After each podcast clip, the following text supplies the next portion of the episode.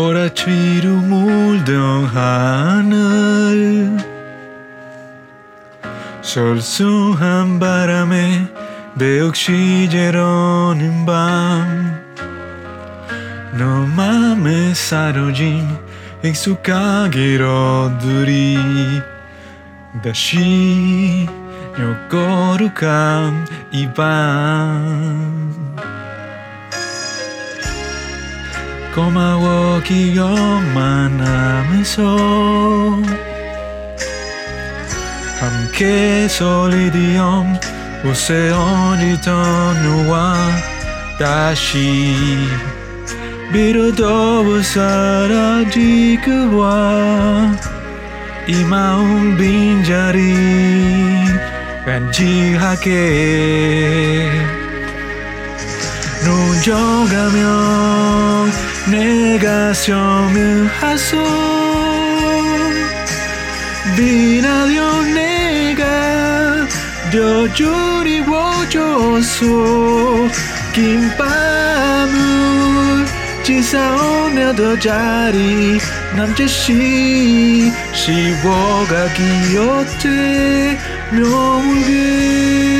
묘물기어서 지신 맘에 눈물로 변한 낮의 노래가 하늘에 닿으면 천천히 거루 한 그처럼 다가와 저 별이 되어서 눈조대 Hola amigos de los padres del cine, soy su amigo Juan Carlín. You have an angel's voice. Acaban de escuchar eh, la canción principal del el show del que vamos a estar conversando el día de hoy, llamado True Beauty, tra- traducción al español, Belleza Verdadera. ¿Cuál es la belleza verdadera? Esa es la pregunta principal de este K-drama. Y justo lo terminamos de ver el jueves, hoy es sábado, estamos grabando este episodio. Y nos gustó mucho, le vamos a dar nuestras razones, vamos a estar conversando sobre todo lo que pasó, sobre todos los sucesos interesantes que hubo en este show. Y bueno, Pablo lo va a resumir, pero rápido, rápido. Saca un resumen, paráfrasis. Ay, resumir. ¿Qué es resumir? ¿Qué es parafrasear? Algo Rápido, tan lleno de rápido. experiencias. Algo tan rico. Algo que se siente tan vivo. Pero bueno, básicamente esta serie basada en un webtoon coreano del mismo título y animado así medio pirata, pero bueno. Se trata sobre Lee Ju-kyung, una chica de 16 años, aunque cuando comienza la serie debe tener como 15, que es bulliada por sus compañeras de clase y ha tenido una vida muy difícil debido a su apariencia. Dice, no es tradicionalmente hermosa, usa lentes grandes y tiene problemas de acné, etcétera, todos los estereotipos así como los latinos conocemos que si Betty la fea y cuestiones de ese estilo. Y llega al punto de quiebre que incluso está a punto de suicidarse. Cuando conocemos al otro gran personaje de True Beauty llamado Lee Soho, que es este chamo súper atractivo. Eh, el actor se llama ¿cómo? Jung-woo. Jung-woo. Lo que es Ongu es un nombre de pila y no sé cuál es su apellido, pero X. La gente sabe quién es porque, bueno, es el hombre de cara de ángel. Conocemos a este cara de ángel que le salva la vida a Yukyong, que estaba a punto de saltar de una cornisa del último piso. Y cuando Yukyong llega a su casa, conocemos a su familia, que es súper particular, muy buenos actores, incluyendo a su mamá, que es la actriz coreana que hace de madre en casi todas las series y películas. Es la que hace de la mamá en Parasite. No la mamá millonaria, la mamá pobre. Pero... Ya la hemos visto en cuatro eh, piezas audiovisuales distintas haciendo de madre, así que bueno, es como la madre del cine coreano. Y nada, cuando Yukion llega a la casa después de toda esa experiencia, vemos con el papá que es como también atractivo, pero así súper gafito, pues. la mamá es básicamente la que se ocupa de todo. Eh, gastó como, ¿cuánto eran? Como 500 mil dólares. sí, que en el primer capítulo te dan ese cuento medio raro, que es y que no, este tipo gastó eso, 500 mil dólares, a un tipo ahí que le dijo y que no, invierte en una búsqueda del tesoro que yo, que yo voy a hacer, de un barco que en la guerra de no sé qué, como que... Columbus Jones. Sí. Cómo se llama. Columbus, Park, Y que quedó enterrado en el mar, ¿no? Pero tenía un tesoro. Entonces dame 500 mil dólares y entonces yo voy y lo busco y como va a tener tantas riquezas dentro, bueno, nos vamos a hacer que si millonarios y obviamente era mentira. Y el tipo que le quitó los reales, bueno, desapareció. Y bueno, eso obliga a toda la familia de Yukyong a mudarse de sitio, lo cual es una gran oportunidad para Yukyong porque ahora puede cambiarse de escuela. Y a través de los poderes del maquillaje y de los tutoriales de maquillaje en YouTube, Yukyong cambia toda su apariencia y básicamente se convierte en un ángel. O sea, logra cambiarse totalmente, reinventarse totalmente y llega a esta nueva escuela y todo el mundo la ve así como y que, wow, ¿quién es esta chama? Ay, mírenla, es tan hermosa, tal.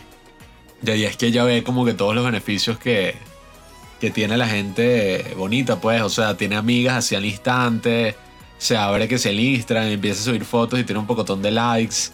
Varios chamos y varias personas así por ahí están interesados en ella y tal.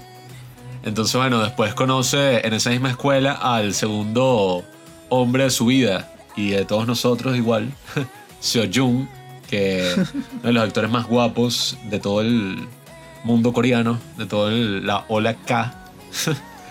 y es como esta representación así del chico malo y el chico así todo loco, salvaje, tal, que es como eso, pues el chico malo así de la escuela y que además es súper atractivo. Entonces, bueno, nada. Tiene cuatro zarcillos en su oreja. Eso ya, ya te está diciendo que el tipo no es un hombre cualquiera. Tipo serio, y entonces, nada, a lo largo de los 16 capítulos vemos cómo van y vienen y cómo se tratan todos estos temas sobre la belleza exterior, sobre qué es lo que en verdad importa en una relación, sobre temas que también trata el webtoon que estuve leyendo por ahí que trata temas como eso, la bulimia, eh, apariencia, problemas que tienen así de cuerpo, sobre todo en la adolescencia y más en una cultura como la coreana donde la apariencia es como tan, pero tan importante. O sea, hay toda una cultura ahí que cuando tú te gradúas de bachillerato, tus padres te regalan como que una operación así de cirugía plástica. Y lo ves más como una cuestión y que bueno, eso te da más posibilidades en el trabajo, o sea, que tú te ves así convencionalmente hermoso, pues. Está bien, está bien. Eh, ¿Estás en contra? Sí, estoy en contra. Mundo. Y pasan muchas cosas interesantes en la serie. O sea, uno termina amando a todos los personajes, como pasa en todos los buenos K-drama. Eh, pasan muchos dramas ahí, las amigas cercanas de Yukyong. Y sobre todo hay como un punto de inflexión ya un poquito más allá de la mitad de la serie. Son 16 capítulos. Eh, cuando se revela como que, ah, mira, o sea, esta es la apariencia verdadera de Yukyong. Porque bueno, eso fue súper impactante. Eh, obviamente, como todos los episodios que estamos haciendo, vamos a entrar ahorita en la zona de spoiler. Esperamos que la vean porque vale demasiado la pena. Y yo le estaba diciendo a Juanqui que cuando a ella la graban al principio, que le hacen bullying y es como súper horrible. Así que es fea, tal, y le lanzan unas cosas y la graban y la publican por ahí. Sí, que ese primer drama de la serie es que la tipa es como que es la nerd del colegio. Entonces la tienen incluso como que el grupo de las chicas populares y que, o sea, le, dicen dumpling porque es la chama y que mira, tengo hambre, ve a buscarme que si cualquier cosa que se me antoje. Y ella va corriendo, o sea, actúa como su sirviente porque les tiene miedo, porque las tipas les pegan, la insultan, etc. Entonces, ella como que le está gustando el tipo que trabaja en la cafetería y el tipo como que la está tratando bien y ella, ella piensa que, bueno, capaz yo también le gusto a este tipo, ¿no? Entonces la, la tipa lo que hace es como que algo medio cringe, pero que bueno, que ella pensó que iba a tener efecto, ¿no? Y que bueno, voy a hornear unas galletas y voy a tener una carta así toda romántica y voy a meter todo eso en una caja y se lo voy a dar a este tipo como que para confesarle mi amor por él, ¿no? Pero las bullies, las que la joden todos los días, se dan cuenta de eso. Y entonces, como la principal está, o sea, una chica atractiva, va a hablar con este tipo de la cafetería, ¿no? O sea, que, que siempre le coquetea y tal. Entonces le dice que, ay, mira, pero yo vi que tú estabas hablando con Yukion, que es esta protagonista del, del show. Y que, ah, pero yo pensé que tú estabas soltero porque parecen que tú y, parece que tú y ella son como que muy unidos y que, ah, bueno, y que yo me decepcioné cuando los vi. O sea, la tipa está actuando como si le gustara este tipo para que el tipo, que al parecer estaba siendo amigable con esta chama, bueno, como que le empiece a tratar mal por ninguna otra razón, sino que eso, o sea, como que para cortarle como que cualquier tipo de interacción social que tenga esta chama, ¿no? Entonces, ya que hizo esa manipulación, cuando llega la chama con la caja, el tipo la trata así, pero como si fuera un pedazo de mierda. Que e- ella le dice que hola, ¿qué tal? Sí, que no sé, que sí, estaba escuchando, que sí las canciones que me recomendaste, que mira, te traje esta caja y eso.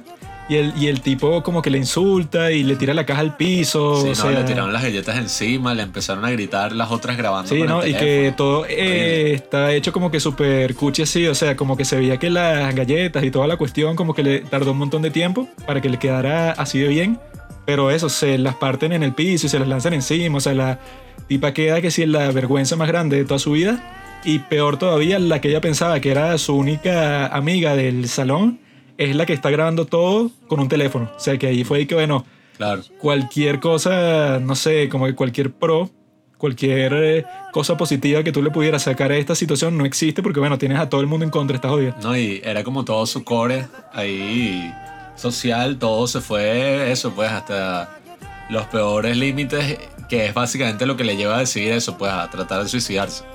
Y como yo le estaba diciendo a Juanqui cuando empezamos a ver la serie, que bueno, esto tiene pinta, es como una, lo que llaman una pistola de Chekhov, Chekhov. que es como que bueno, si lo que decía Chekhov en sus obras es que cuando salía una pistola en el primer acto, al tercer acto, o sea, al final de la obra, la, la tienen que usar. Y yo estaba como pensando, de coño, ese video va a salir a la luz, no, ¿qué va a pasar? Tal. Y ahí es cuando, bueno, pasa como uno de los momentos así que yo estaba y que no, en toda la serie, que es por, bueno, una de sus amigas, eh, Sujin, también muy buen personaje, por celos, pues, porque está enamorada, enamorada del, del chamo este Soho, que termina enamorándose de verdad por, por Yukion, así como el otro chamo, o sea, hay como un triángulo amoroso entre ellos tres y, y se nota que es verdadero, pues, o sea, no es por la Es un cuestión cuadrado amoroso, amigo. Sojin, Seoyun, Soho, Yukion. Sujin no pintaba nada ahí. Seojin ama a Soho. Sohon ama a Yukion. Seohun ama a Yukion también. Soho no ama a Sojin, pero quizá también ama a Seoyeon. Pero no lo exploran porque los coreanos no, son, no están cómodos con la homosexualidad todavía. Y Yukion, la pregunta es, ¿a quién ama Yukion? Yukion tiene de amiga a Sujin y ella piensa que es mi mejor amiga, incluso le dice su más grande secreto de todos y piensa que, ay, estoy a salvo con ella y tal.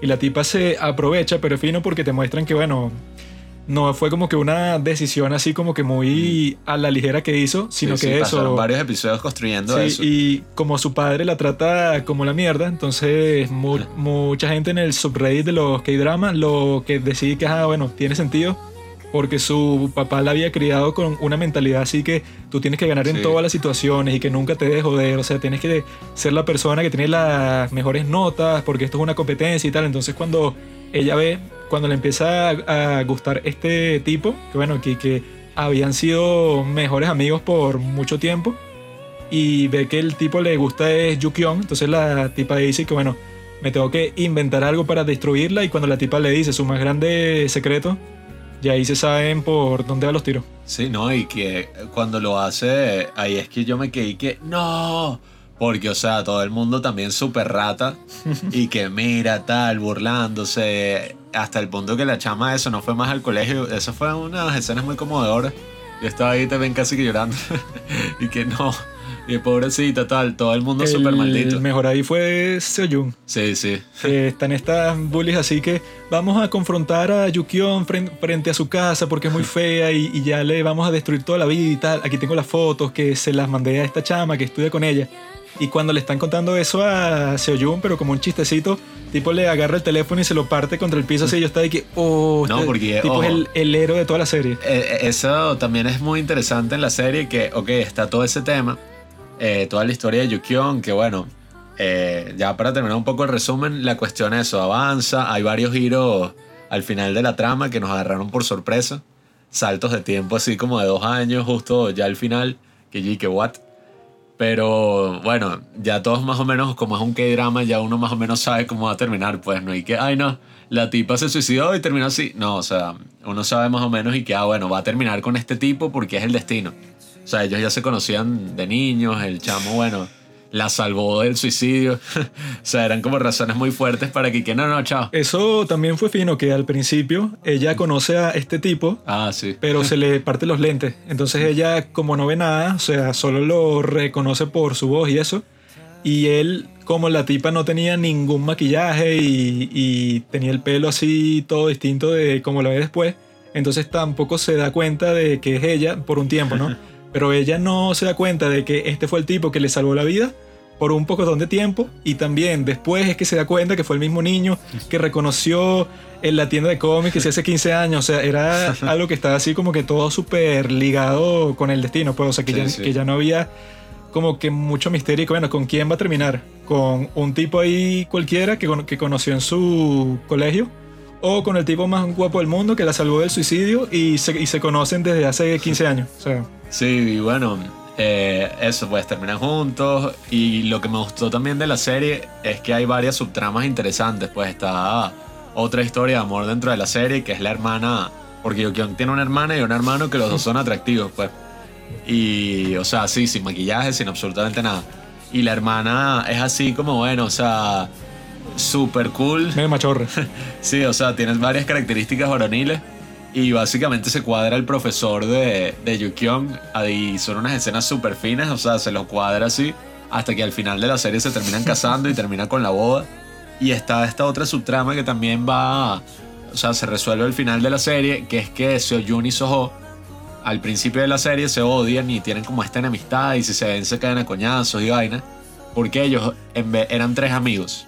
O sea, era Seoyun, Soho y ¿cómo se llama el otro? No me acuerdo. Sí, no recuerdo el nombre, pero es el que cantaba la canción que cantó Juanqui al principio del capítulo.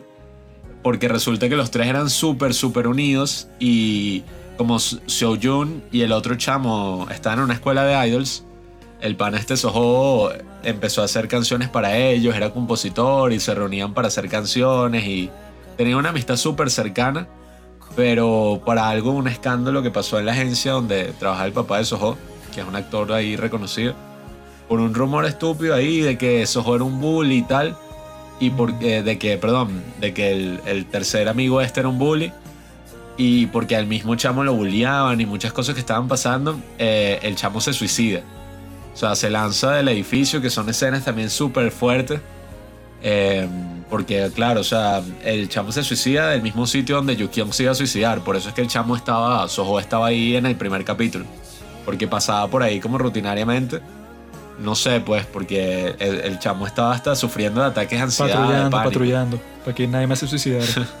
Pero esa trama es súper fina y al final como que bueno, sí resuelven sus adversidades y el chamo vuelve a la música, tanto Sejin como Soho y vuelven a hacer canciones y todo, pero fue muy interesante todas las subtramas que tiene la serie, pues. Eh, y bueno, yo creo que ese ya es el resumen, son 16 capítulos, yo estaba como que vimos uno cada noche y cuando iban a estrenar los otros había que esperar una semana yo estaba así todo y que ay qué fastidio qué va a pasar estoy ansioso tal quiero ver el próximo y nada o sea como ya terminó métanse Kiss Asian que por ahí la vimos nosotros tiene subtítulos en inglés. No sé dónde esté con subtítulos en español pero es uno de los que dramas más famosos del momento así que seguramente lo van a conseguir. Pero sí sí o sea véanlo y nada, eh, prepárense para nuestra conversación de ahora que creo que tiene muchos debates de por medio. Juanqui, ¿tú eres Team Seo-jung o Team Soho? Creo que es obvio, amigo. Soy Team Seoyun. Porque a mí no me cae muy bien Seoho desde el principio porque es ah, el destino y toda la vaina. Pero tú ves las interacciones entre Yukion y Sohu y bueno, o sea, como que se atraerán o cualquier cosa. Pero el tipo todo ese tiempo está como que deprimido y actúa súper estoico, no se ríe, está como que súper mega serio y trata mal a todo el mundo. Entonces es parecido a lo que pasa con Startup, que se Dalmis y que no, bueno, pasa un tiempo con Namdo San Y Nando San es como que medio autista y no hace chistes, o sea, es un, tipo como que súper mega serio. Mientras las interacciones que tiene Yukion con Seo-hoon son, son que la está, la está pasando fino. O sea, el tipo como que empieza con un montón de chistes al principio, como que para medio im- implicarle ahí que le gusta. O sea, el tipo le está cayendo así de frente y bueno, el tipo está como que, que ah, yo tengo como que la posibilidad de seducir a la mujer esta nueva de la escuela, que todo el mundo está ahí que, oh, wow, es la nueva estudiante, es demasiado hermoso. O sea, que los tipos siempre pasa eso en los que dramas, que ajá, cuando una persona como que se arregló mucho o que particularmente ese día se ve muy bien, siempre sale que si un par de personas o un grupo de gente que comenta así pero súper alto y que mira a esa mujer, qué guapa es, Pablo. Tienes que decirle que te dé su número para que salgas con ella. Así, pero Sí, sí. súper alto, como que, bueno, eso dudo que pase así como que tan boleta en la vida real. Pero sí, o sea, yo prefería a Sehun para Yukion, porque es eso. Con Soho yo no le vi mucha química en sus interacciones, más allá de que, ah, bueno, que se gustaban por. Porque el tipo la aceptó como ella era desde el principio y tal.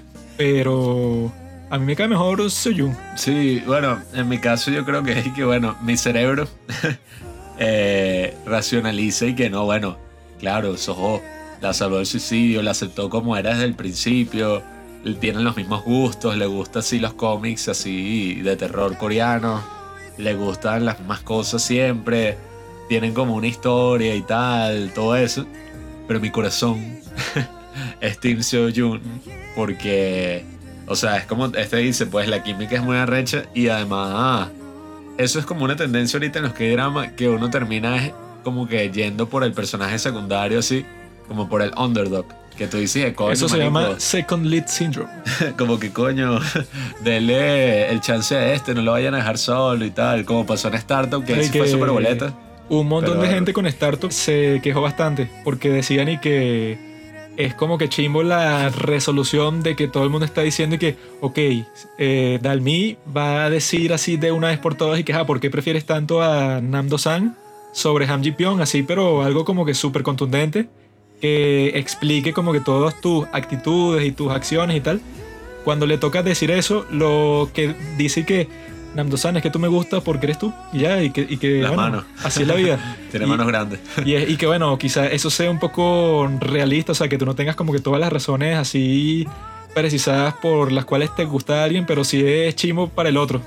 Que es y que no, bueno, o sea, en realidad no sé por qué me gustas tú. No, es que yo creo que si fuera un poco más realista el drama, eh, lo que hubiera pasado ya al final, cuando pasan este salto de tiempo de dos años y todo eso, probablemente cuando llega Soho, ya Soyeon y Yukion llevarían al menos un año juntos. O sea, si estaban así tan cerca y el chamo era que si su único amigo así cercano y su amigo hombre, pues, y tenían como toda esa relación ahí de años, lo más probable es que eso, pues, hubieran terminado juntos, pero nada, bueno, como es el mundo de los que dramas, pasan mentira. cosas como en Startup que Bueno, bueno, que esa es tres otra años y Ji Pyong no hizo cosa nada. con los saltos de tiempo, pura mentira.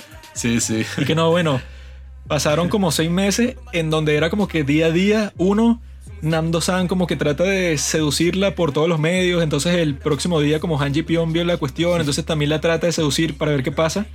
Y lo mismo pasa en True Beauty, como que día a día o que si semana a semana, es que bueno, en esta como salió con este tipo y se vieron en tal parte, entonces el otro se puso celoso, se alimentó a salir para tal parte, está esa competencia entre, entre los dos.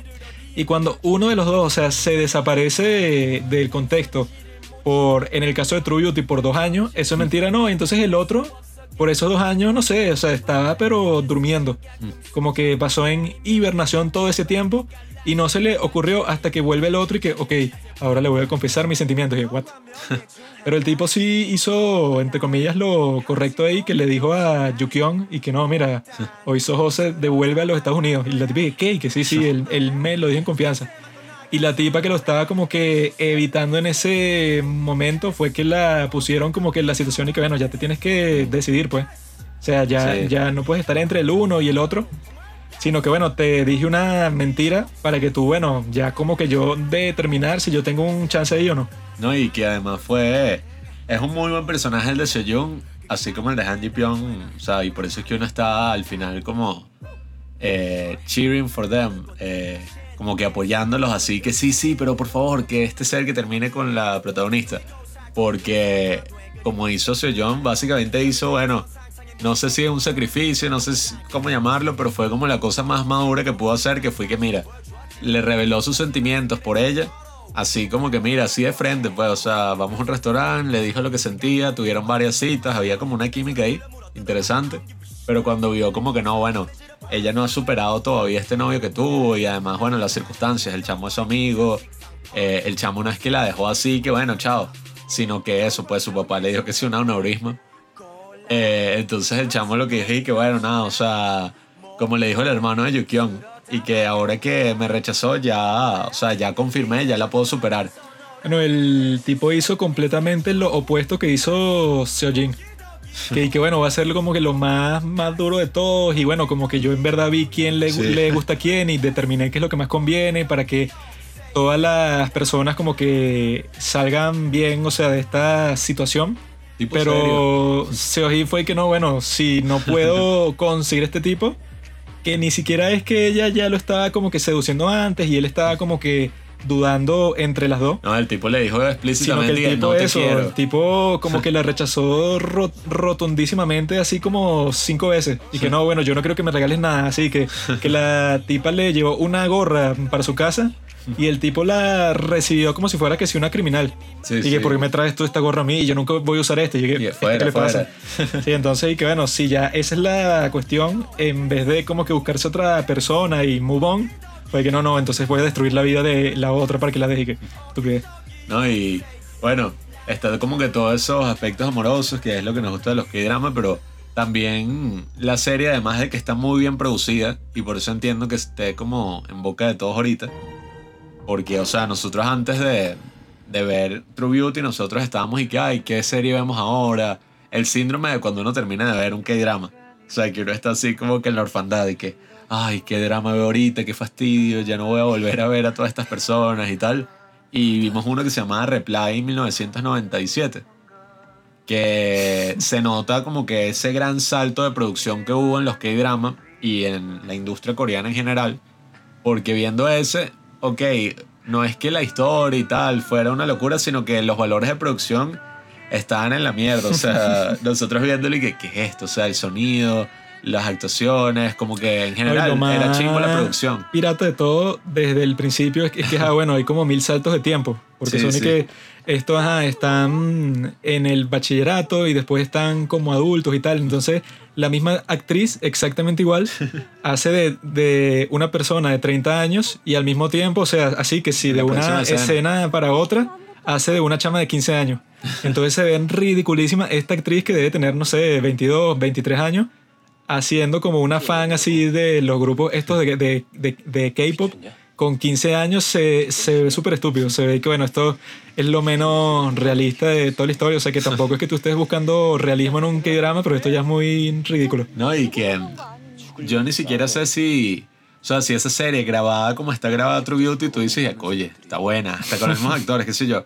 Pero desde que vimos el primer capítulo de True Beauty, ahí nosotros dijimos y que no, o sea, una diferencia del cielo a la tierra, o sea, hay que, hay que ver esta serie para mostrarte cualquier cosa. No es que, mira, pasó esto, no, no, y que ella se despierta y ahora se va a poner maquillaje por primera vez. Entonces yo te voy a mostrar eso, un plano del reloj cuando se despierta, un plano de ella levantándose, luego cuando... Su fantasía. Sí, está que sí, buscando entre todas las brochas para ver cuál usa, entonces después el antes y el después, después hay como que un resplandor cuando ella sale de la casa para que no le veas la cara hasta que llegue para el colegio, o sea, un montón de cosas que tú dices y que esto sí, para contar la historia, coño, o sea, le echan muchísimo esfuerzo, cuando en el de Reply ese 1997 era más como que formato de novela normal, pues que yo pongo la cámara en un sitio y ya, pues un plano general y así capturo todo lo que está pasando. Claro, y, y es como yo le estaba comentando a Juanqui que uno está viendo que dramas aprende de cine y como de producción, porque yo me di cuenta hasta con el sonido. O sea, yo viendo ese reply, yo estaba ahí que, bueno, no sé, hay como algo raro que no registro que... O sea, había, se sentían como muchos tiempos muertos. O sea, así como que están hablando y hay como mucho silencio. Y es porque no tenía un diseño sonoro así como este, pues. O sea, el diseño sonoro en esta, que es algo súper inconsciente. O sea, no es algo que tú vas a estar y que, ah, mira, eh, aquí, esto aquí. Aunque bueno, también están las cuestiones coreanas, como es en el trailer de los padres del cine. Me di cuenta editando lo que usan como estos efectos así cuchis por cada cosa que pasa. Que si la persona, no sé, yo le hago un guiño a Juan y se niega, Así, como detallitos así. Bueno, fue súper raro cuando esta Yu Kyung le manda una foto de ella con Soho a uno de los compañeros de clase, así, pero por error. Entonces, como ella está tratando de que se mantenga en secreto su relación con este tipo, entra en pánico y que no, le tengo que quitar el celular de, de alguna forma, pero falla, ¿no? Entonces ella ya están en plena clase y entonces como que le, le hace unos gestos al tipo, así como que de, de, de, bruja para que el tipo se quede dormido. Entonces ahí te ponen como que puros efectos de sonido así que sí de magia. hasta que el tipo sí se duerme en verdad y ella es capaz de ir eso para su pupitre y le quita el teléfono y le borra la foto. Pero ¿qué es esto? Sí, sí, ¿no? Y, y que es como digo, muy inconsciente en el sentido de que cualquier movimiento que ellos hagan. O sea, ellos que si yo le toco la mano a Juanqui así como que, épale. O sea, como que llamándolo. Se escucha el mini toquecito así, que Mientras que en el otro no se escuchaba nada. Pues. Sí, o sea, es como un mega diseño así y eso es porque la producción es gigantesca, o sea... No, y eso, para hacer cualquiera de estos dramas, no, no es y que qué canción vamos a poner, busca ahí de que si canciones gratis por internet. O sea, los tipos son y que no, bueno, vamos a contratar que sea los músicos así que estén más de moda el día de hoy. Ya el, el tipo no va a ser el que sí la canción principal, que el tipo este que actúa como el que se suicida. Ese fue el que hizo las canciones porque el tipo es y que de un grupo ahí de, de K-pop. Pero y que el tipo, bueno, al parecer también es un buen compositor así individual. No, y era eh, la creadora del webtoon, es fanática de ese tipo y del grupo. Entonces estaban diciendo, no, la tipa debe estar en éxtasis, ver que la, el webtoon que ella creó, el tipo que ella más admira así musicalmente, está haciéndole el soundtrack, está escribiendo canciones originales de su historia. Yo no he visto casi nada sobre el webtoon, pero yo he escuchado por ahí que si lo comparas con la serie es medio mierda. Porque, eh, porque es así que es que, bueno, que se alarga mucho y que todavía no ha terminado y que va a tener como que mucho más recorrido y como que va a terminar de pasar como mil millones de cosas con los personajes cuando, la serie ya se terminó, pues. Y que bueno, pasó esto, esto, esto, ya, fin. Querí que no, están cambiando mucho del webtoon y que bueno, si ni sé cuál va a ser el final, no me va a basar en eso, pues. Sí, yo creo que no hemos llegado al punto de entrar en los webtoons porque eso sí me parece, no sé, medio chimbo. Sí, eso en cuanto a producción y a narrativa y toda la cuestión tampoco es que se ve muy así que wow, esto no es algo que yo me pueda perder. Pero otra cosa que me gustaría hablar sobre el drama, que ajá, tiene una buena producción, un buen soundtrack, está todo este aspecto sentimental, las subtramas, todo eso, pero el tema en general del suicidio es muy interesante y, de cómo es todo esto de cómo te perciben, sobre todo en el bachillerato y, e incluso después del bachillerato, o sea, todas las redes sociales, todo eso. Es muy interesante siendo Corea el país donde hay más suicidios de todo el mundo. O sea, es el primer país que tiene la tasa de suicidio más alta del mundo. Entonces, obviamente tú dices como que, berro, hay un problema, hay algo que está pasando. Y esta serie yo creo que la ilustra muy bien, nos hace reflexionar sobre todas estas cuestiones de apariencia, de... O sea, porque al final todos hemos tenido como que nuestros propios dilemas así con la apariencia, con todo. Yo no soy Soyeon, no soy Soho. bueno, yo vi que yo tengo la misma edad que el actor Ongu. Él nació el 30 de marzo de 1997. Yo nací el 6 de marzo, así que por eso es que nos parecemos tanto. Ah, bueno, un dato curioso para los que estén así emocionados con True Beauty. Soho tiene 23 años, ¿no? Tiene mi misma edad, hermano. Este año cumple 24 y Seoyun, que es el chico malo, el más admirado, tiene 29. ¿Qué pasa? ¿Qué pasa? Está viejo. Y, o sea, es como supervisar ver gente que tiene 29, 24. ¿Cuántos tiene Irene? Tiene 30. Actuando de chamo no parece, de 15, ¿verdad? No pues. parece. Pero... Pero esta es una serie muy coreana, porque tiene todos los elementos de Corea. Primero y principal, coreano, obviamente. También tiene la competencia en la secundaria, que como algunos de ustedes sabrán, en Corea si tú quieres eso, entrar a cualquier universidad medio buena, medio prestigiosa, bueno, dicen que la técnica que usa las personas, o sea, que quedan, es si es la mejor universidad para estudiar medicina, que es si lo más difícil que puedes hacer, es y que no, bueno, tú tienes que estudiar tres años seguidos todos los días, pero cuando digo todos los días no es y que vas al colegio todos los días y llegas a tu casa y estudias y te vas a dormir Sino que los tipos son y que no, no, o sea, tú estás en el colegio, ¿no? Después vas para una academia privada que ahí te ponen como que estudiar intensivamente, como hasta las 11 de la noche, por ahí. Llegas a tu casa, ya bueno, ya almorzaste, ya cenaste fuera de tu casa, pero tú no llegas a dormir, tú llegas a estudiar. Porque dicen y que no, bueno, tú, tú con tal que duermas 6 horas al día, ponte que te duermes como a, a la 1, te despiertas como a las 7 tiene que estar en el colegio a las 8. Ese sistema dicen que causa un montón de suicidio porque llega hasta el punto de que, como le pasa al personaje este, pues de Sojin, que es que, bueno, tú eres la segunda de la clase, que eso ya debería ser, coño, un súper mega logro. Porque, o sea, si ya tú estás en ese estatus, lo más probable es que quedes que si en cualquier cosa. O sea, que la competencia es súper fuerte, pero tampoco es que estás en un salón de estúpidos, pues. Porque el primero es eso, el personaje de Soho, que es el actor este Onwoo. Entonces ella cuando ven que queda de segundo lugar, su papá la trata así como la mierda y que cómo es posible que yo esté pagando toda esta vaina en ti, la academia, no sé qué vaina. golpes así, cachetadas. Sí, que, y tú vayas a quedar de segundo lugar. Y entonces ella le dice que si a la mamá y que, ah, ¿qué coño? Pero la mamá básicamente lo que le dice es que si no quieres que te pegue, saca mejores notas. Y que, ay, ¿por qué carajo me vas a pegar por eso? Entonces, mm. y que bueno, la, la misma Yukion que e, esa sí está como que sacando unas notas todas chimbas. Y la mamá le dice que bueno, tienes que sacar mejores notas. Sí, pues tienes que ir a una universidad de Seúl. Por la nota que sacó le quitó el maquillaje. Que yo estaba diciendo, no. Sí, porque si le quita el maquillaje, eso, o sea, se le jodió la vida. Pero la cuestión ahí es que no es que, o sea, la gente no tiene como que la mentalidad de que, ok, no, no todo el mundo tiene que quedar en la mejor universidad del país porque primero y principal eso es imposible. O sea, si todo el mundo pudiera quedar en la mejor universidad, entonces no sería competitivo, pues. Sino que dicen que queda que si el 1% de los que aplican. No, y que Entonces, si tú no eres del 1% de, de los que quedan, que lo más probable, obviamente, es que no lo seas, entonces que no, entonces tú vas a vivir tu vida así como un miserable y todo el mundo te va a tratar mal y que, mira, este no quedó en una de las mejores universidades de Seúl. Qué bola. Cuando estoy, que bueno, o sea, que todo el mundo tenga esa presión cuando estadísticamente es que... sí, o sea, es imposible. O sea, que tú seas parte del 1% de los mejores de algo es una vaina que coño... Por algo solo es el 1%, pero o sea, el 99% va a estar tratando de... De la élite, de la élite, tienes que ser uno de los mejores y que bueno, o sea, si ya la competencia entre los mejores ya debe ser arrechísima, ahora si tú eres una persona como Yukio, una persona así promedio, que quiere llegar al 1%, no sé qué vas a hacer, pues. Como que demasiado exagerado. Entonces, tiene eso, pues, tiene esa cuestión de como que la educación ahí, que mucha gente está insatisfecha con eso. También tiene eso, el tema del suicidio que han habido últimamente en el mundo ajá, del K-pop y tal. Como 10 suicidios, que sí, en, en los últimos 3, 4 años, suicidios, pero de gente así de súper alto perfil. Que está esta tipa Gohara, esta tipa Shuli, que es ahí que tuvo una serie de controversias ahí porque que salió en una foto en Instagram sin sostén.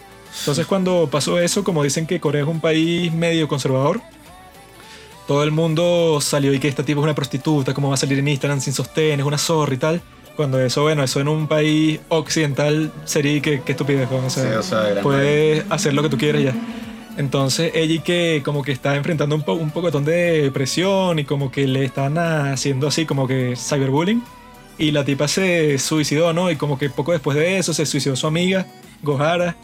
Y antes de eso se había como que suicidado otro tipo que era el rapero de un grupo. Entonces como esos tres pasaron así como que uno después del otro.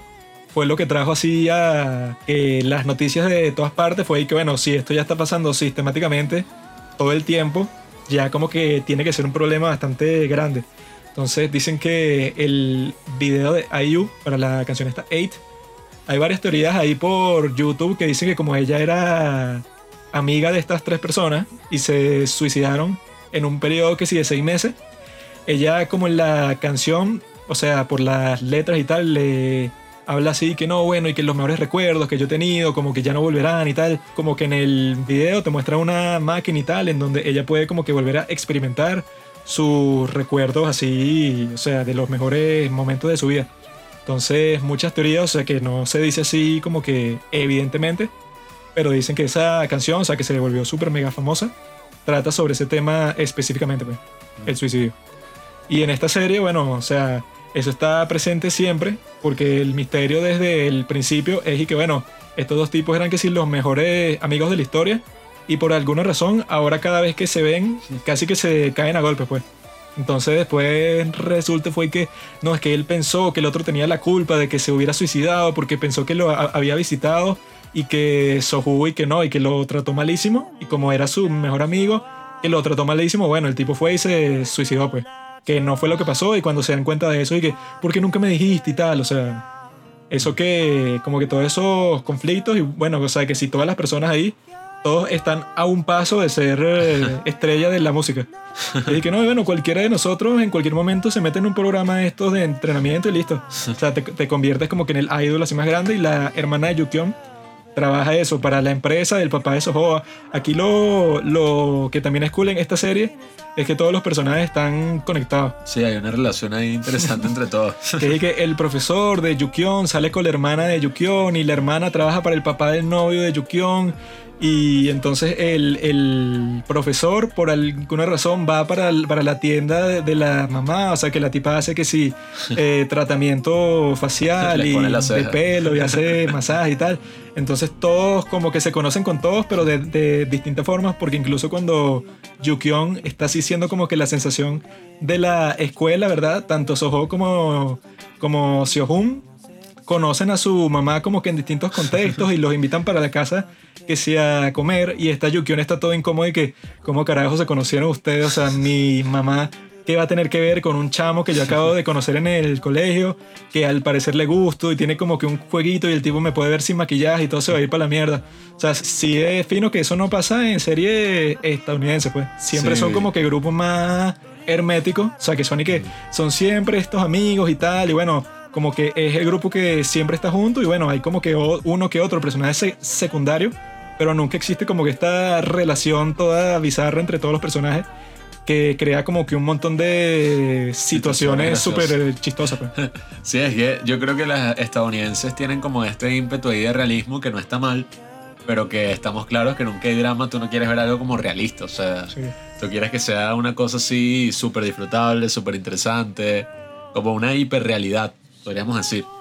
Y todo ese tema que tú estabas hablando y ver la serie y bueno, últimamente Juanqui que está practicando y aprendiendo Hangul, el lenguaje coreano, ha estado... Abecedario, en culto. Bueno, ha estado hablando coreano, eh, ha estado practicando en una aplicación ahí donde... Tandem. Tandem, donde puede hablar con varias personas, mujeres de Corea y ha tenido varias conversaciones interesantes, ha hablado de varios temas ahí finos. Y yo lo que me he estado dando cuenta es que, bueno, a mí me gusta muchísimo la cultura coreana, las películas, las series, la música, la moda, todo esto.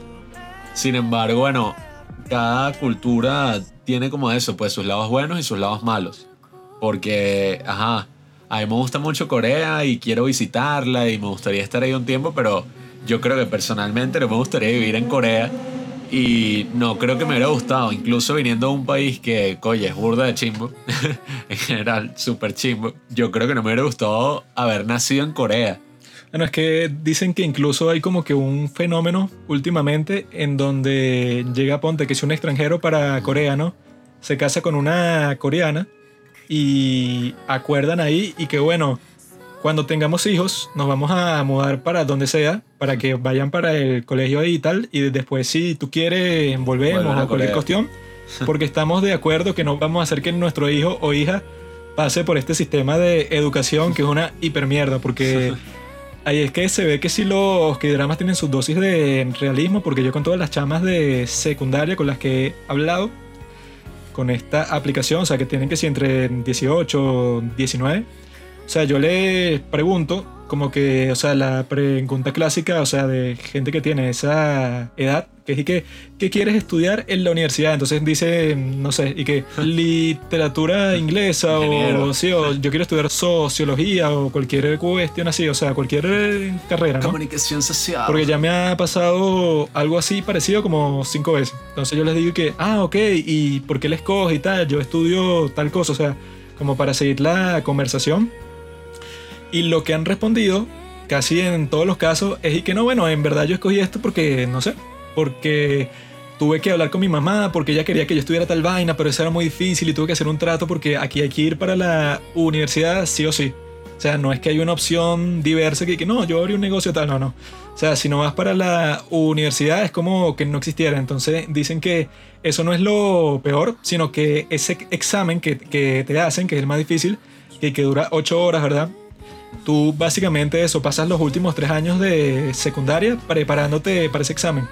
Entonces dicen que no es como que, ah, claro, el conocimiento, o sea, tú vas para el colegio y aprendes esta serie de cosas que, ajá, te vuelve como que un pensador crítico y tú aplicas esas cosas en el examen y tal, y entonces el, el que sea mejor de todo ese grupo es el que va, bueno, a obtener los mejores puestos, es el tipo que va a ganar la competencia, pues. Sino que las chamas dicen y que no, no, o sea, la educación aquí es básicamente, digo, ok, este es un examen de selección, pues. Entonces tú lo que tienes que hacer es memorizarte todo lo que puedas, por eso que estudias todo el día, y eso, pasas así los libros, lees todos los libros del mundo así, pero obsesivamente, para que te memorices eso, todas las fórmulas matemáticas que existen, todas las fórmulas físicas, todo lo que existe, todo lo que te van a preguntar, para eso, para que tú simplemente pases el examen. O sea, que dicen que ese sistema, ellas piensan que es súper tóxico. O sea, que dicen y que, bueno, ya llega un punto en donde tú dices y que estudiar, tú ya lo sientes así como que un inmenso fastidio así sea lo que sea, pues, o sea que yo le dije que yo estudiaba filosofía, ¿no? Entonces una de las chamas dijo, y que no, bueno, ajá, nosotros también aprendemos filosofía en el colegio, pero aquí cualquier cosa que dan, la dan exactamente igual, o sea que no dan ni que, ok, matemática te la dan con un método distinto que, no sé, eso, psicología. No, o sea, todo te lo dan así que, ok, la clase es de tal cosa, y el objetivo es eso, que tú te aprendas toda mierda para el examen. Entonces eso, yo te lo martillo en la cabeza, pasa todo el día leyéndote la misma vaina 100 veces y tú vas para el examen y sacas buena nota y ya, o sea, como que no es muy complejo. Es más como que un trabajo así como que ir para el gimnasio, que bueno, que, que no está mal ir para el gimnasio, pues, pero cuando te dicen que la educación y que bueno, esto es un trabajo, esto no te tiene que gustar, esto tiene que ser pasarla mal un montón de tiempo. El trabajo de los estudiantes es estudiar. Sí, o sea que hay varias chamas que también dijeron que como que se arrepentían de haberle hecho caso a sus padres en ese tiempo, pues. O sea, que dicen y que bueno, yo casi que no pude salir con mis amigos nunca. O sea, yo estuve que si en mi casa todos los días estudiando como una loca para que después, o sea, o sea, que eso lo dice una youtuber ahí que se fue para México, que ella dice ahí que bueno, pensó que, ok, si yo en la secundaria estudio así como me dicen mis padres todos los días, quedo en la universidad, ya es que bueno, se terminó el infierno. Pero dicen y que no, no, no es suficiente que te gradúes de la universidad prestigiosa, sino que te tienes que graduar de entre los primeros de tu clase. Entonces, bueno, va a ser exactamente igual. Tú no puedes estar saliendo de fiesta, saliendo con tus amigos eh, como una persona normal, porque no, pues, o sea, tú tienes que estar pensando siempre en el futuro, ¿no? Entonces ella como que dijo y que, ok, ya que coño, ya estoy en la universidad, ya, ya me calé en la secundaria, ahora me va a calar esto también. Entonces cuando sale de ahí, se da cuenta y que bueno, es exactamente igual con el trabajo, pues. O sea, y que no, tú tienes que volverte gerente lo más rápido posible. tienes que ser el mejor de todos. Ajá, toda la presión para ser el primero en el colegio. Quedas en la mejor universidad. Toda la presión para ser el primero en la universidad para que te contraten en la mejor empresa. Quedas de primero, quedas en la mejor empresa toda la presión para subir de posiciones en la empresa y llegar hacia el tope y después cuando te retires tener real así y tal. Es como que, entonces luego, ¿qué es eso? ¿Qué vida es eso? Como tú lo hiciste, es que bueno, ahora va a ser lo mismo, pero mi vida se, se, va a tratar de que yo voy a estar fastidiando a mis hijos todo el tiempo y que bueno, tiene que ser primero, tiene que ser primero. Para que hagan lo que tú hiciste y, no me jodas, y que al final yo creo que eso es como un reflejo la el bachillerato, la secundaria, la educación primaria, todas estas primeras cosas así en las que uno se educa, es como un gran reflejo de la sociedad porque ahí tú ves como, bueno, qué es importante, qué es lo que la sociedad piensa que, que deben ser los valores pues, de los próximos ciudadanos, de las generaciones futuras. Y yo creo que muchas cosas que se reflejan en ese tiempo son un reflejo mayor de lo que ocurre en la sociedad en general, pues en los puestos de trabajo, en cómo se organiza una sociedad, una civilización, qué sé yo. Y, y por eso es que digo, pues, o sea, la presión puede ser tan grande que berro o sea, cosas como, qué sé yo, gente que, que no, bueno, eh, todos esos años que son los años formativos de uno socialmente, o sea, porque en verdad yo casi que me gradué hace, qué sé yo, dos, tres años y en verdad no recuerdo, o sea, mis memorias no son ni que, claro, esta materia que yo estaba viendo y esto que escribí en este examen. Mis memorias son, bueno, los amigos que tenía, las fiestas a las que fui, las cosas que hicimos, o sea, todas las relaciones que tú haces en esa época. Y, y que así en general, o sea, muchas veces con la vida No, y que es que son cosas así. Dicen que la, una de las razones principales por la que eso es así es porque el gobierno, como hizo un trato con las empresas más grandes que si los años 80 por ahí, diciéndoles básicamente que bueno, si ustedes tienen cualquier dificultad, no pueden pagar un préstamo, no importa, yo se los pago. Si ustedes no están generando ganancias, no importa, o sea, cualquier problema que tengan, yo como gobierno lo cubro. O sea, si ustedes no pueden pagar impuestos un año, no importa. Cuadraron eso así y haciendo eso crearon un pocotón de monopolios, ¿no?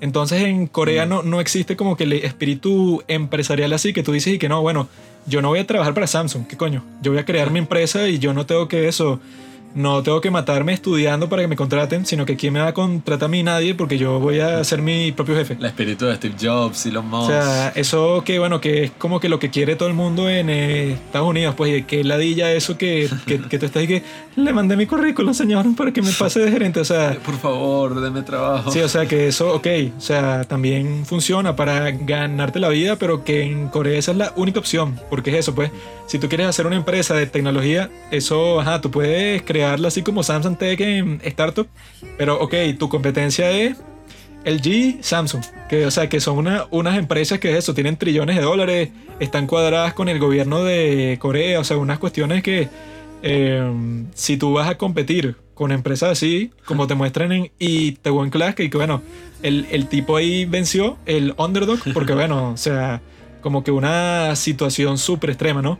Pero en la realidad, si, si yo soy el jefe de la empresa De y tengo racata. en mi presupuesto de esos billones de dólares y tú eres un restaurancito que está empezando, es que bueno, tú nunca vas a competir conmigo, tú vas a hacer tu restaurancito y capaz te ganas unos buenos reales y tal, pero de que tú vas a tener una empresa así grande y tal, que la empezaste tú, así sea eso, con plata de tus padres, tipo Jeff Bezos, eso en Corea es casi imposible por el sistema que crearon los gobernantes estos, que eran dictadores pues en ese tiempo y que ah, bueno, creó un poquitón de prosperidad para Corea. En su momento parecía que era una buena opción. O sea, que si de, de todas las que tenía, lo más probable es que esa era la mejor opción.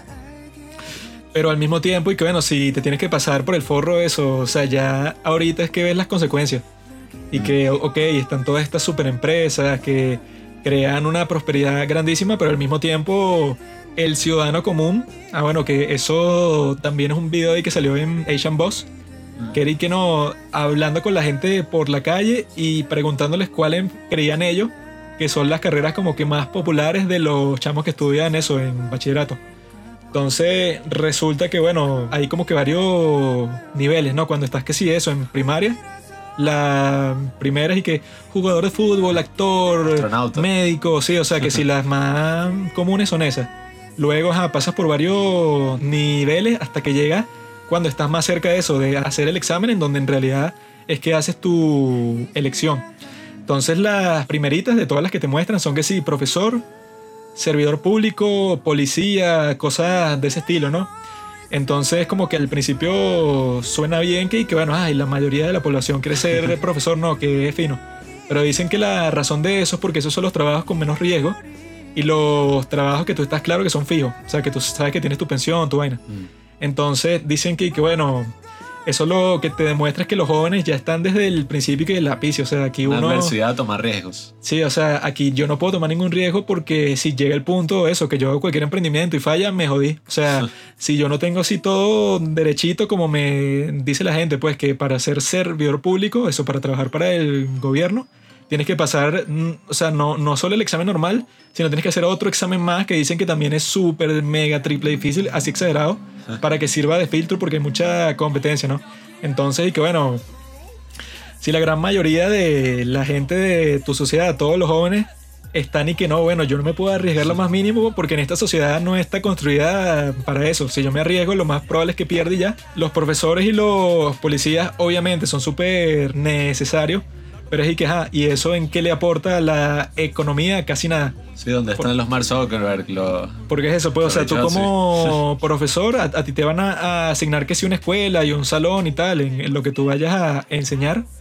Pero el resto, o sea, tú como como empleado no estás creando como que mucho valor, mucha prosperidad así, que, vas a crear una super fuente de, ingresos nueva para el país. No, pues o sea, esa no es, no es la naturaleza de tu trabajo. O sea, tu trabajo es eso, estimular la mente de tus estudiantes, que eso está muy bien, pero y que bueno, si yo tengo eso, millones de millones de profesores, donde están como todos los ingenieros, toda la gente que sabe de negocio, que va a hacer todos estos emprendimientos, que son los que terminan eso, creando como que unos nuevos caminos de comercio internacional para todas partes y que eso te va a traer un montón de cosas, inversión dentro del país, te va a traer eh, ingresos por impuestos, te va a traer importaciones, las exportaciones aumentan también.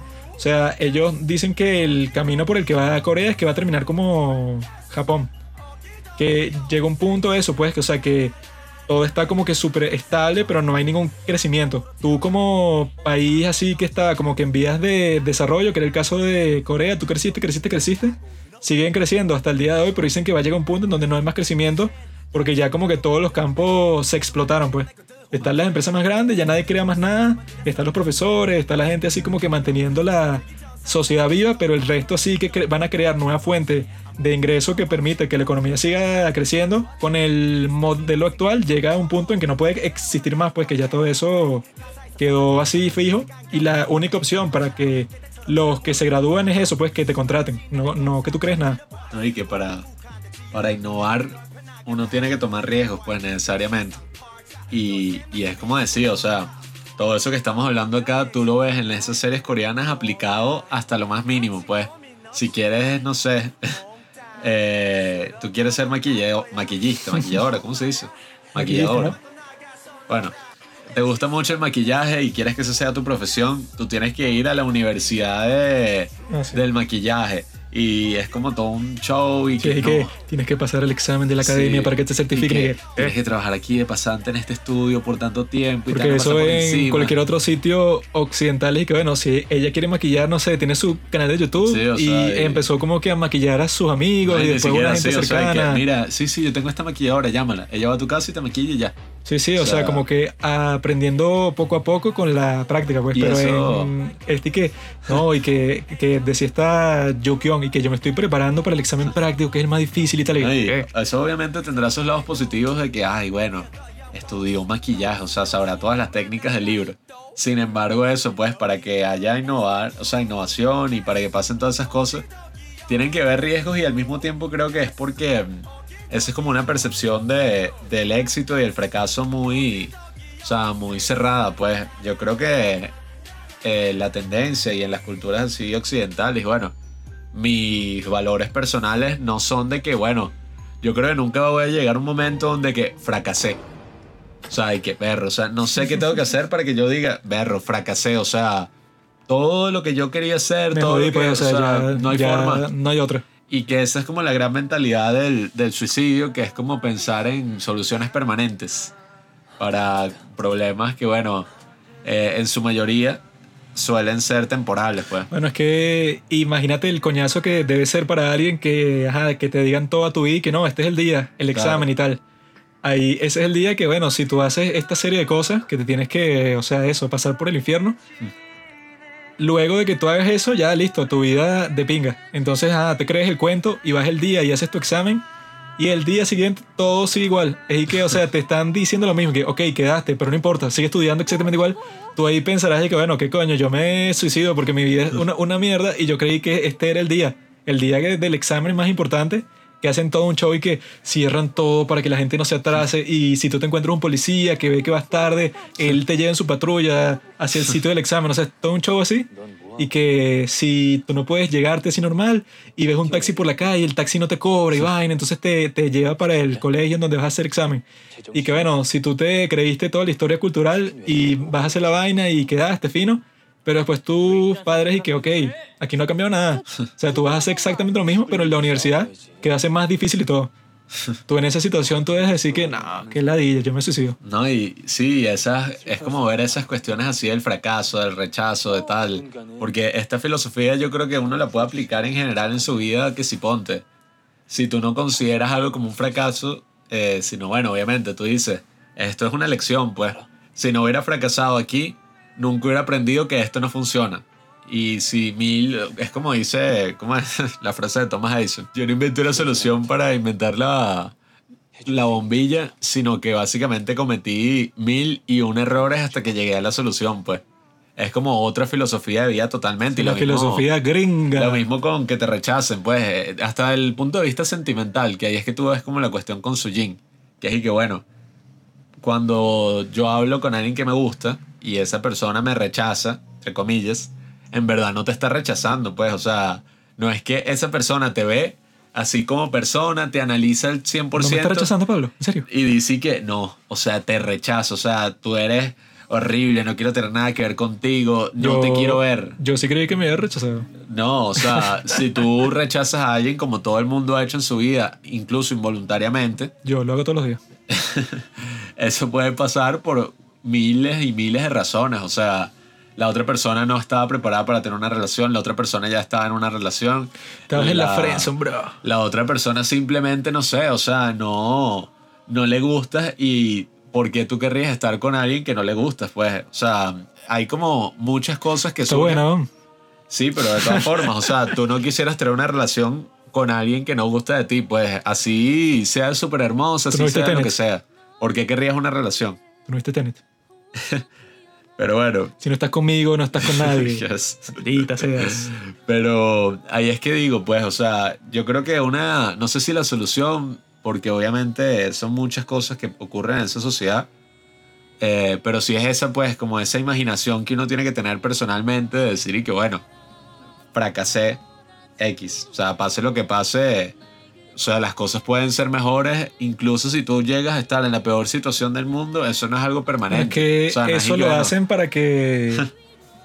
para meterte miedo. O sea, que se diga que el fracaso es lo peor que te puede pasar en la historia. Así que tú tienes que eso, tienes que estudiar como un burro, porque si no fracasas, que es y que bueno. Creo que sería más práctico para ti y que bueno, tú haz tu examen y si fracasas lo vuelves a hacer y tú verás que aprendiste de ahí y cuando quedes, bueno, quedaste así por tus propios medios. No, y porque O así sea, es, porque yo he, sí. yo he visto en YouTube hay muchas historias así de gente que tomó el examen cinco veces.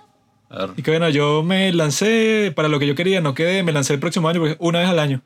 Entonces, y que bueno, me lancé hasta que quedé y ya. ¿no? Y que la incertidumbre es lo que, al final lo que está reinando, pues, lo que reina todo, porque digamos que tú quieres lograrlo como un artista o como lo que sea, no importa que tanto te esfuerces, sigue existiendo un porcentaje, no sé si yo le diría que la mitad, eh, o un poco menos de la mitad, no vamos a ser tan así, pero que simplemente no depende de ti.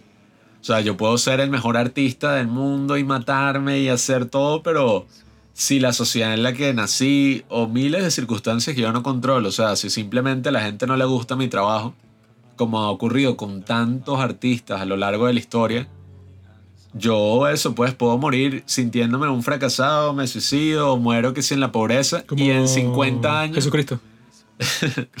Bueno, no tan así, pero no van a crear un culto a mi personalidad, una religión. No, no sabe. Pero en 50 años, quién sabe si alguien descubre eso que yo hice yo y dice como que, creo que, "Verga, sí es que me, es un genio. yo creo que sí es que me va a pasar a mí. Yo me voy a morir feliz porque yo voy a decir que, ok, hice 20 películas, nadie las vio. O sea, eso, estuvieron en el cine como dos semanas y las vieron como mil personas en cada estreno. Pero como 100 años después, la gente o quizás los extraterrestres que nos visiten las van a encontrar y van a decir, este tipo era el genio más grande del mundo. Y van a poner estatuas mías en todas partes y mi vida se va a enseñar en los colegios así como Simón Bolívar. Pero bueno amigos, True Beauty es una serie muy buena. Es hasta ahora la mejor serie del 2021 y creemos Ay, ay, ya, ¿esto qué iba a que seguirá siendo la mejor serie del 2021 hasta el final del 2021. Esa es la esperanza que tenemos hasta ahora.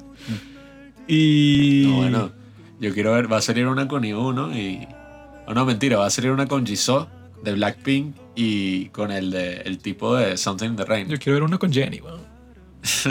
Pero la idea es esa, que pues. esa sea buena. Vean, vean True Beauty. Díganos qué tal les parece. Comenten en los Padres del Cine en Instagram. Estén pendientes los domingos. Pásanos un mensajito ahí, rara. Y nuestra próxima reseña será de It's Okay to Not Be Okay. Si la vieron, muy bien. Si no la vieron, son unos idiotas. Y Recuerden, amigos, no es la apariencia, no es lo externo lo que importa. Es el interior, la personalidad. O sea, conociste a tu alma gemela, Pal? No. Yo sí. ¿Sabes? ¿Cómo se llama? You. Lee se llama. Pero sí, bueno, eh, ese es el mensaje de los padres del cine de True Beauty. Véanla y díganos qué tal.